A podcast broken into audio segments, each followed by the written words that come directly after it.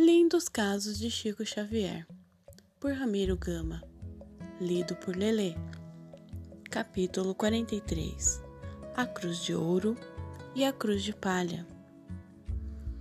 Alguns membros da Juventude Espírita do Distrito Federal de Belo Horizonte visitavam o Chico.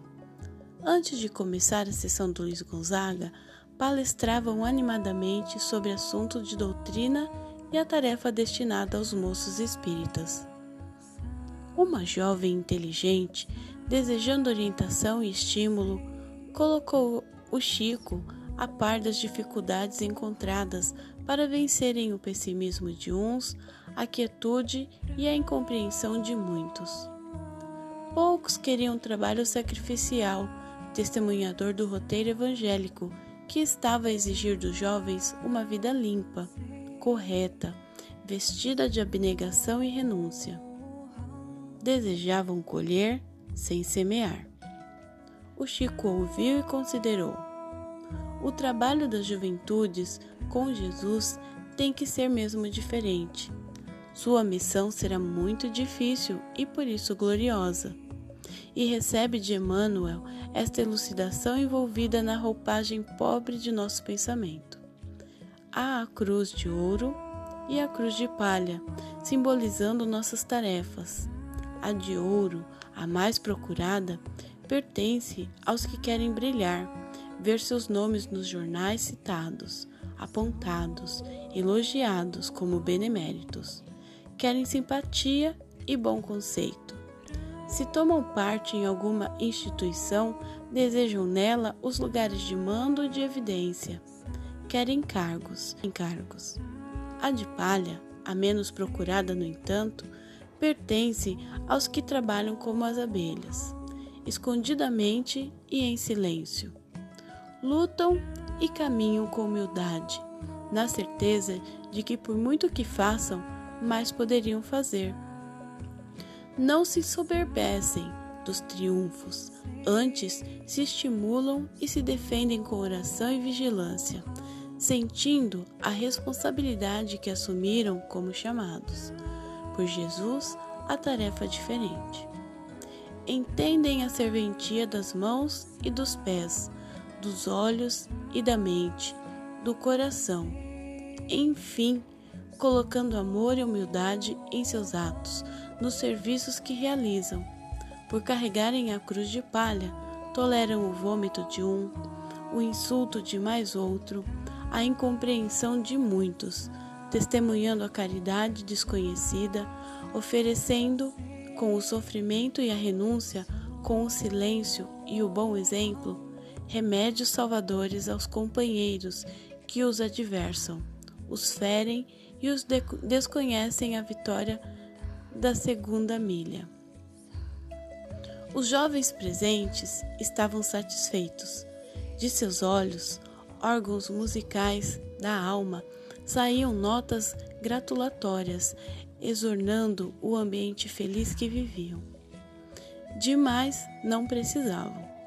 Entenderam o trabalho que lhes cabia realizar nas terras do Brasil, o coração do mundo e a pátria do Evangelho. Linda lição, com vista também aos velhos, a todos que conseguem ouvir Jesus na hora em que poucos o ouvem. Gratidão.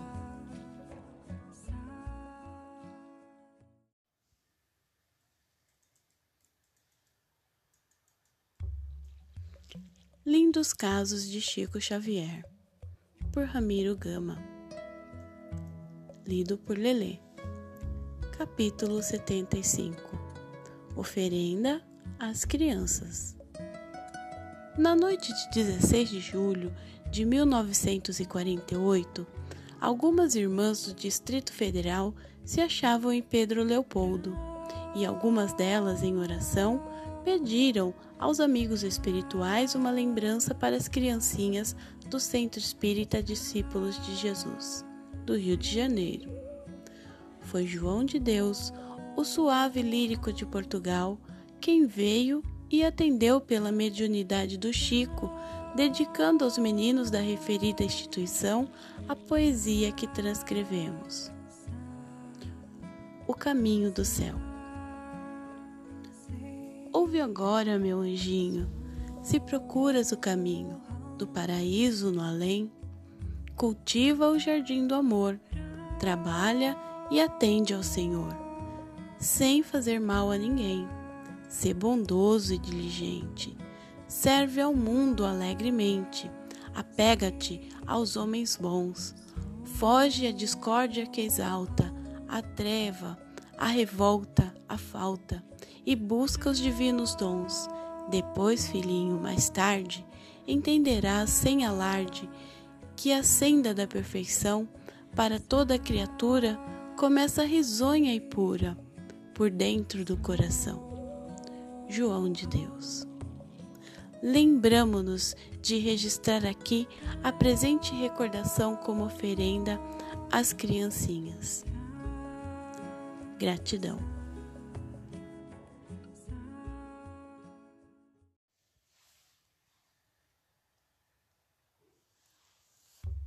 Lindos Casos de Chico Xavier, por Ramiro Gama, lido por Lelê. Capítulo 117 Visita medicamentosa. Numa quinta-feira do mês de agosto de 1946, Dona Naná acordou assustada ouvindo a voz do espírito de sua progenitora, que lhe dizia: Levanta-te e vai visitar sua irmã Santinha, em Barbacena, que está muito mal. Levantou-se e saiu para a rua encontrou-se com o Chico, que lhe diz: Naná, sua mãe lhe manda dizer para você embarcar imediatamente para Barbacena, a fim de cuidar de sua irmã. Seus familiares e médicos da casa creem que ela está na hora da morte. Mas ainda não vai ser dessa vez. E sua chegada vai ser um remédio para a doente, que com isso vai melhorar para daqui a alguns dias levantar-se salva. Horas depois, Dona Naná recebe um telegrama de Barbacena dizendo: Sua irmã Santinha gravemente enferma. Venha com urgência. Dona Naná embarcou horas depois para Barbacena. Lá, sucedeu o que Chico lhe dissera. Com sua chegada, a doente melhorou e dias depois estava salva. Gratos à sua hospitalidade cristã, escrevemos-lhes no álbum em 8 de 11 de 1957, quando visitamos com um distinto casal José Carlos e Marcele Moreira Guimarães e a professora Carlinda Guimarães. Soneto A cara irmã Naná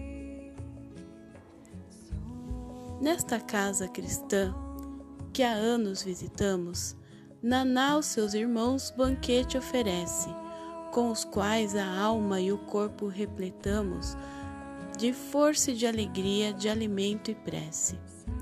Numa conversação confortante ficamos. Quando viemos aqui, isso sempre acontece. E o nosso coração doente medicamos, e a nossa alma, sem luz, na luz se reabastece é uma ponte para Chico, a casa da Naná. É posto assistencial às nossas santas dores. É um lugar de repouso e uma fonte de luz. Que Jesus abençoe a casa que nos dá. Alívio espiritual, remédios salvadores. O roteiro do Chico em busca de Jesus. Gratidão.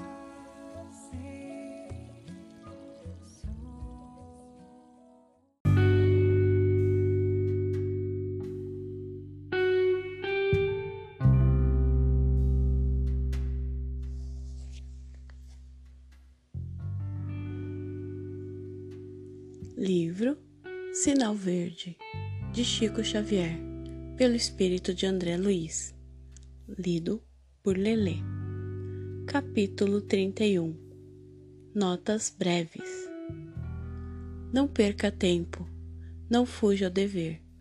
respeite os compromissos, sirva quanto possa, ame intensamente, trabalhe com ardor, ore com fé, fale com bondade, não critique, observe construindo, estude sempre, não se queixe, plante alegria, semeie paz, ajude sem exigências compreenda e beneficie.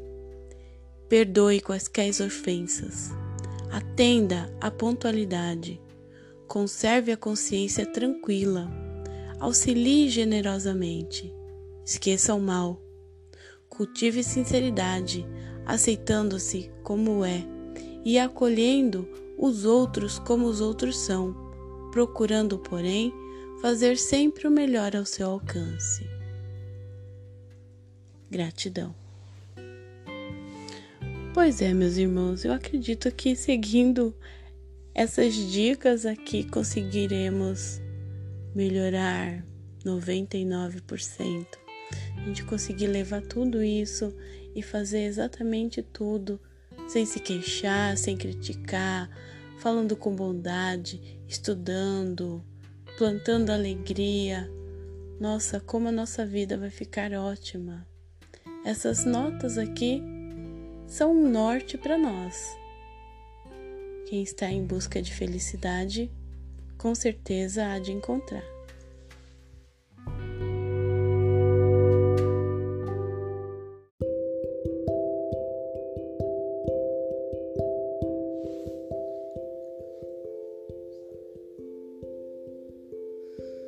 Livro Sinal Verde, de Chico Xavier pelo espírito de André Luiz, lido por Lelê. Capítulo 36 Temas da crítica. Procure silenciar onde você não possa prestar auxílio. A vida dos outros, qual se afirma na expressão, é realmente dos outros e não nossa. Devo compreender que o erro de outrem hoje talvez será o meu amanhã, já que nas trilhas evolutivas da Terra todos somos ainda portadores da natureza humana. O tempo que se emprega na crítica pode ser usado em construção. Toda vez que criticamos alguém, estamos moralmente na obrigação de fazer melhor que esse alguém, a tarefa em pauta. Anote: em qualquer tempo e situação, os pontos de vista e as oportunidades, os recursos e os interesses, o sentimento e a educação dos outros são sempre muito diversos dos seus. Criticar não resolve, porque o trabalho da criatura é que lhe determina o valor. Quem ama, ajuda e desculpa sempre. Não condene, abençoe. Lembre-se, por vezes basta apenas um martelo para arrasar aquilo que os séculos construíram. Gratidão. Pessoal, este capítulo realmente é uma chamada forte para todos nós. Simples assim. Não dá para ajudar? Então não fale, fique quieto. Silêncio é a melhor ajuda. Abençoe, não critique. Isso também é, é, geralmente muito difícil. É fácil a gente abençoar as pessoas que amamos. Agora, aqueles que estão aqui ao nosso lado, que nos prejudicam, é difícil, é muito difícil. Mas nós temos que perseverar, não é?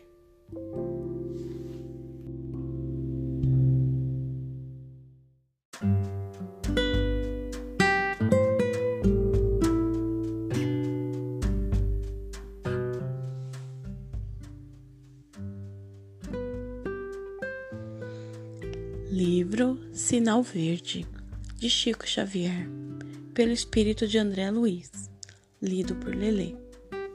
Capítulo 41 Reuniões sociais.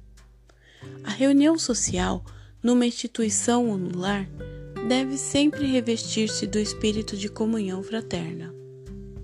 Sempre que o espinho da maledicência repontar nas flores do entendimento amigo, procure isolá-lo em algodão de bondade, sem desrespeitar os ausentes e sem ferir os que falam. As referências nobres sobre pessoas, acontecimentos, circunstâncias e coisas são sempre indícios de lealdade e elegância moral. Ignore, em qualquer agrupamento, quaisquer frases depreciativas que sejam dirigidas a você, direta ou indiretamente. Evite xistes e anedotas que ultrapassem as fronteiras da respeitabilidade. Ante uma pessoa que nos esteja fazendo favor de discorrer sobre assuntos edificantes, não cochiche, nem boceje, que semelhantes atitudes expressam ausência de gabarito para os temas em foco. Nunca desaponte os demais retirando-se do recinto em que determinados companheiros estão com a responsabilidade da palavra ou com o encargo de executar esse ou aquele número artístico. As manifestações de oratória, ensinamento, edificação ou arte exigem acatamento e silêncio. Jamais rir ou fazer rir fora de propósito, nas reuniões de caráter sério. Aproveitar-se, cada um de nós, dos entendimentos sociais para construir e auxiliar, doando aos outros o melhor de nós, para que o melhor dos outros venha ao nosso encontro. Pois é, mais uma vez, meus irmãos queridos, temos aqui ótimas lições quão difícil é quando você está à frente das pessoas e você vê uma pessoa ou então rindo, cochichando, mostrando falta de atenção ao que você está falando. Eu acredito que aqui resumiria isso tudo numa palavra: empatia. Coloque-se no lugar do outro. Você iria gostar se fosse com você? Eu acho que não, não é? Gratidão.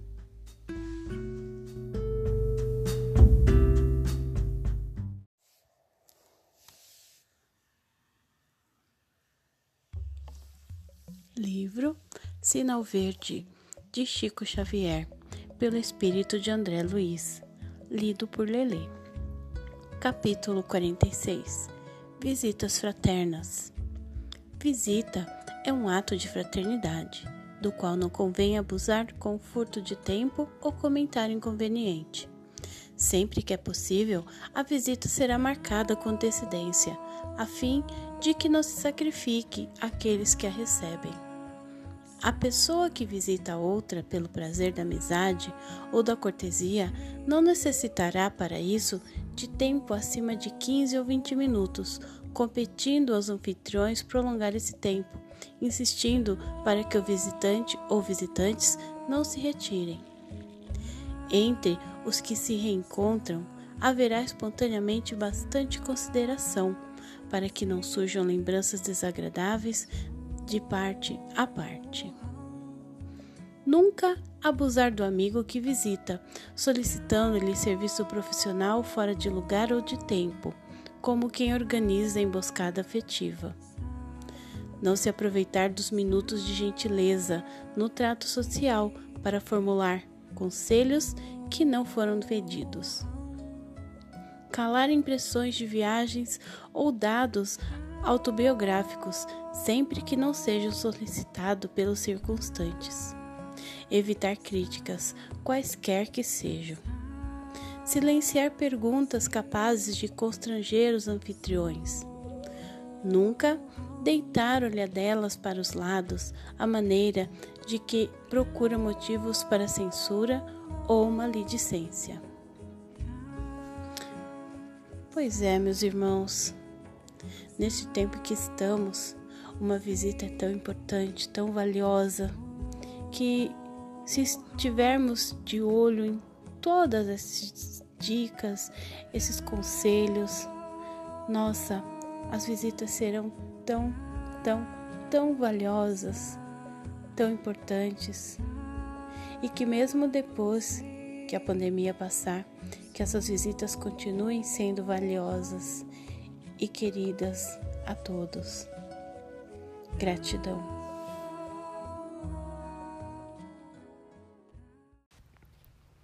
Oi, meu querido amiguinho. Você sabia que no mundo há muitas pessoas boas fazendo bem? Mesmo em meio a tanta tristeza que acontece, tem gente com o coração cheio de amor e que se importa com os outros.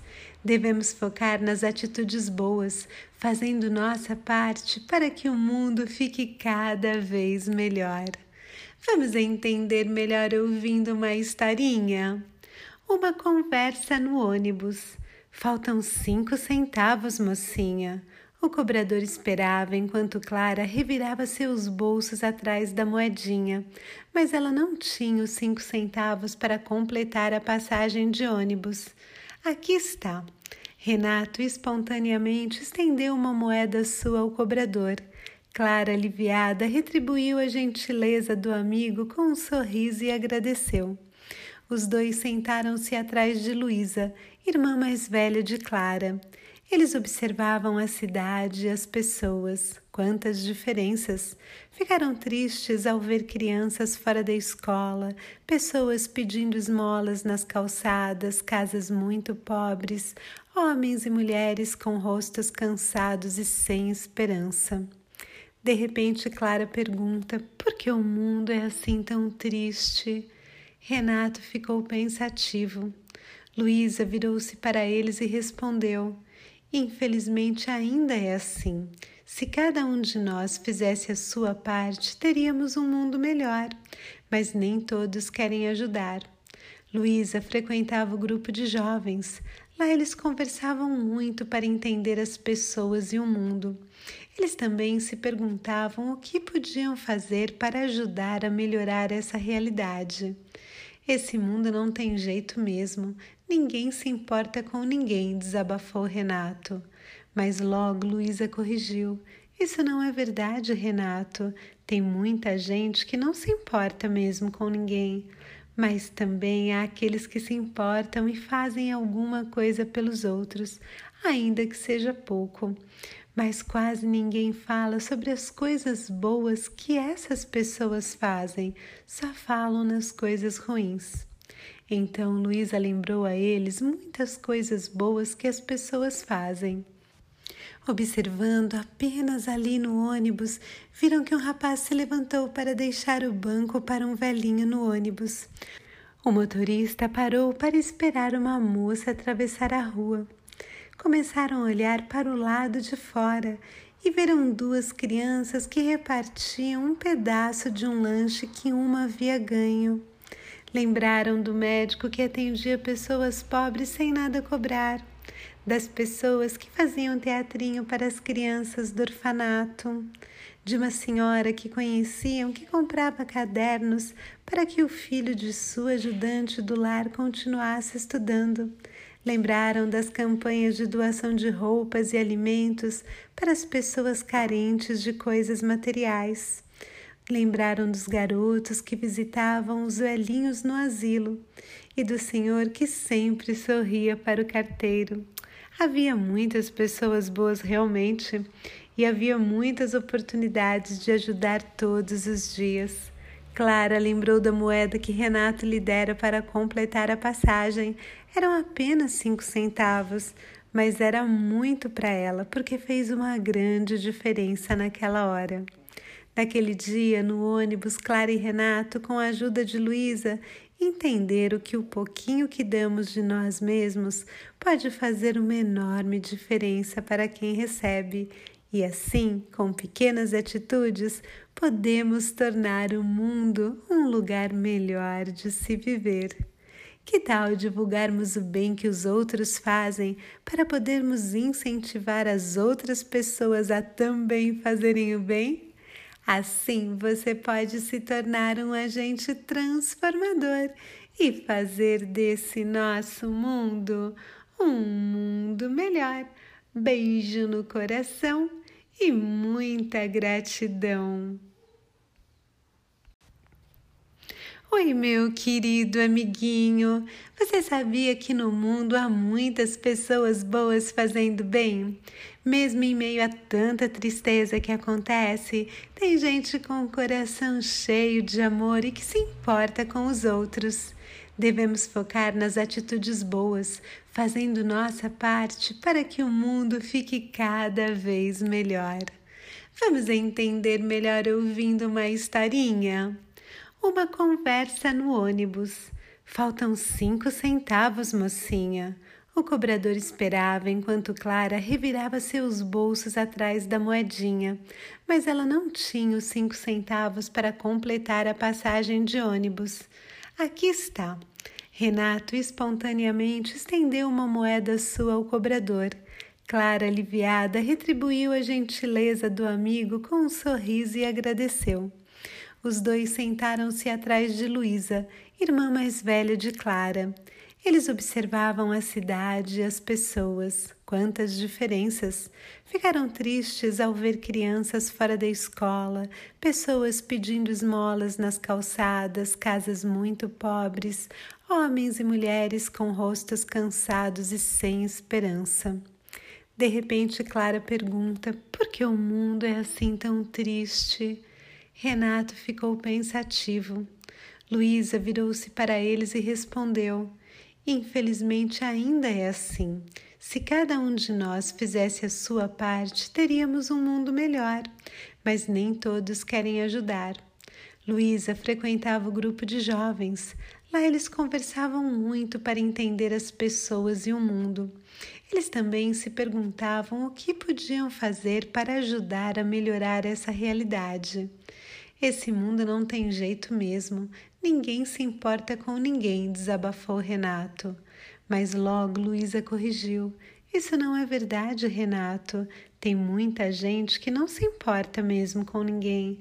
Mas também há aqueles que se importam e fazem alguma coisa pelos outros, ainda que seja pouco mas quase ninguém fala sobre as coisas boas que essas pessoas fazem, só falam nas coisas ruins. Então Luísa lembrou a eles muitas coisas boas que as pessoas fazem. Observando apenas ali no ônibus, viram que um rapaz se levantou para deixar o banco para um velhinho no ônibus. O motorista parou para esperar uma moça atravessar a rua começaram a olhar para o lado de fora e viram duas crianças que repartiam um pedaço de um lanche que uma havia ganho. Lembraram do médico que atendia pessoas pobres sem nada cobrar, das pessoas que faziam teatrinho para as crianças do orfanato, de uma senhora que conheciam que comprava cadernos para que o filho de sua ajudante do lar continuasse estudando Lembraram das campanhas de doação de roupas e alimentos para as pessoas carentes de coisas materiais. Lembraram dos garotos que visitavam os velhinhos no asilo e do senhor que sempre sorria para o carteiro. Havia muitas pessoas boas realmente e havia muitas oportunidades de ajudar todos os dias. Clara lembrou da moeda que Renato lhe dera para completar a passagem. Eram apenas cinco centavos, mas era muito para ela, porque fez uma grande diferença naquela hora. Naquele dia, no ônibus, Clara e Renato, com a ajuda de Luísa, entenderam que o pouquinho que damos de nós mesmos pode fazer uma enorme diferença para quem recebe e assim, com pequenas atitudes, podemos tornar o mundo um lugar melhor de se viver. Que tal divulgarmos o bem que os outros fazem para podermos incentivar as outras pessoas a também fazerem o bem? Assim você pode se tornar um agente transformador e fazer desse nosso mundo um mundo melhor. Beijo no coração e muita gratidão.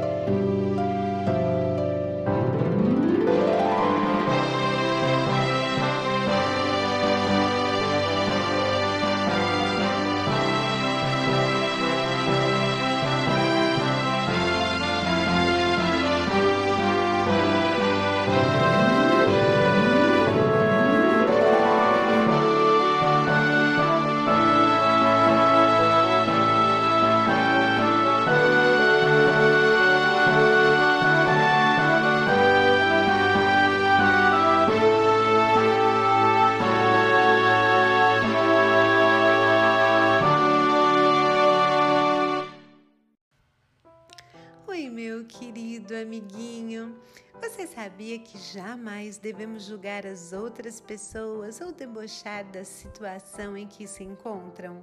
Precisamos entender que todos somos seres com sentimentos e que não é legal ficar feliz com a tristeza ou com os problemas dos outros. Vamos entender melhor ouvindo uma historinha? Taninho. Taninho era um garotinho de oito anos vivia com sua mamãe e estudava em uma escola municipal da cidade. Era tímido principalmente por sofrer com uma situação muito incômoda já há algum tempo. Toninho não podia transpirar que suas axilas começavam a exalar um cheirinho desagradável que incomodava tanto a ele quanto as pessoas que estivessem próximas. Sua mãezinha, Dona Dalva, já havia feito de tudo Passava desodorante, antitranspirante, pomadas e tudo que as pessoas indicavam para tentar acabar com aquele cheirinho incômodo. Porém, nada resolvia o problema. Na escola, os colegas se afastavam de Toninho, riam e zombavam dele, chamando de fedido. O garoto fazia de tudo para não transpirar, não brincava no parquinho e nunca queria participar das aulas de educação física. Certo dia, preocupada, sua mãezinha levou ao médico com a esperança de obter uma solução. Dr. Beto, médico pediatra, muito atencioso e gentil, conversou com ela e explicou-lhe que poderia se tratar de um aumento excessivo das bactérias que viviam normalmente nas axilas. No entanto, em algumas pessoas, essas bactérias acabavam crescendo de forma incontrolável causando assim um odor mais forte e desagradável. O médico então receitou uma pomada para evitar o crescimento dessas bactérias e pediu para observar os resultados. Após uma semana de tratamento, Taninho já não apresentava qualquer odor ao transpirar. Na escola, agora era uma criança feliz, brincava e interagia com os colegas. Certo dia, Breno, o coleguinho que mais zombava e ria de Toninho, chegou à escola com meias de cores diferentes. Todos ficaram observando, apontando e rindo do menino, menos Toninho, que, para fazer o colega se sentir melhor, virou-se e vestiu sua camisa do avesso. Dessa forma, a atenção não estaria mais voltada apenas para Breno. Vendo o exemplo de Toninho, outros amigos o acompanharam, viraram os bonés do avesso e tiraram uma das meias. Assim, todos estavam diferentes e mostraram que não é legal rir e zombar dos problemas dos outros. Precisamos seguir os passos de Jesus e tratar a todos como iguais, pois temos apenas problemas e obstáculos diferentes, mas todos a serem superados. Que tal se colocar no lugar do outro, fazendo o possível para amenizar as suas dores? Assim você pode se tornar um agente transformador e fazer desse nosso mundo um mundo melhor. Beijo no coração e muita gratidão.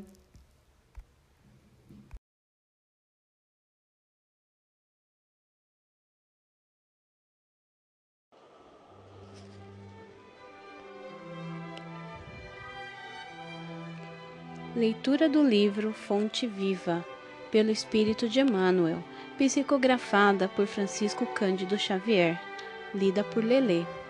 Capítulo 25 Nos dons do Cristo. Mas a graça foi dada a cada um de nós, segundo a medida do dom do Cristo. Paulo, Efésios, versículos de 4 a 7. A alma humana, neste vinte séculos de cristianismo, é uma consciência esclarecida pela razão, em plena batalha pelas conquistas dos valores iluminativos. O campo de luta permanece situado em nossa vida íntima. Animalidade versus espiritualidade. Milênios de sombras cristalizadas contra a luz nascente. E o homem, pouco a pouco, entre as alternativas de vida e morte, renascimento no corpo e retorno à atividade espiritual, vai plasmando em si mesmo as qualidades sublimes, indispensáveis à ascensão e que, no fundo, constituem as virtudes do Cristo, progressivas em cada um de nós. Daí, a razão de a graça divina ocupar a existência humana ou crescer dentro dela à medida que os dons de Jesus, incipientes, reduzidos, regulares ou enormes, nela se possam expressar. Onde estiveres, seja o que fores, procura aclimatar as qualidades cristãs em ti mesmo, com a vigilante atenção dispensada à cultura das plantas preciosas ao pé do lar. Quanto à terra, todos somos suscetíveis de produzir para o bem ou para o mal.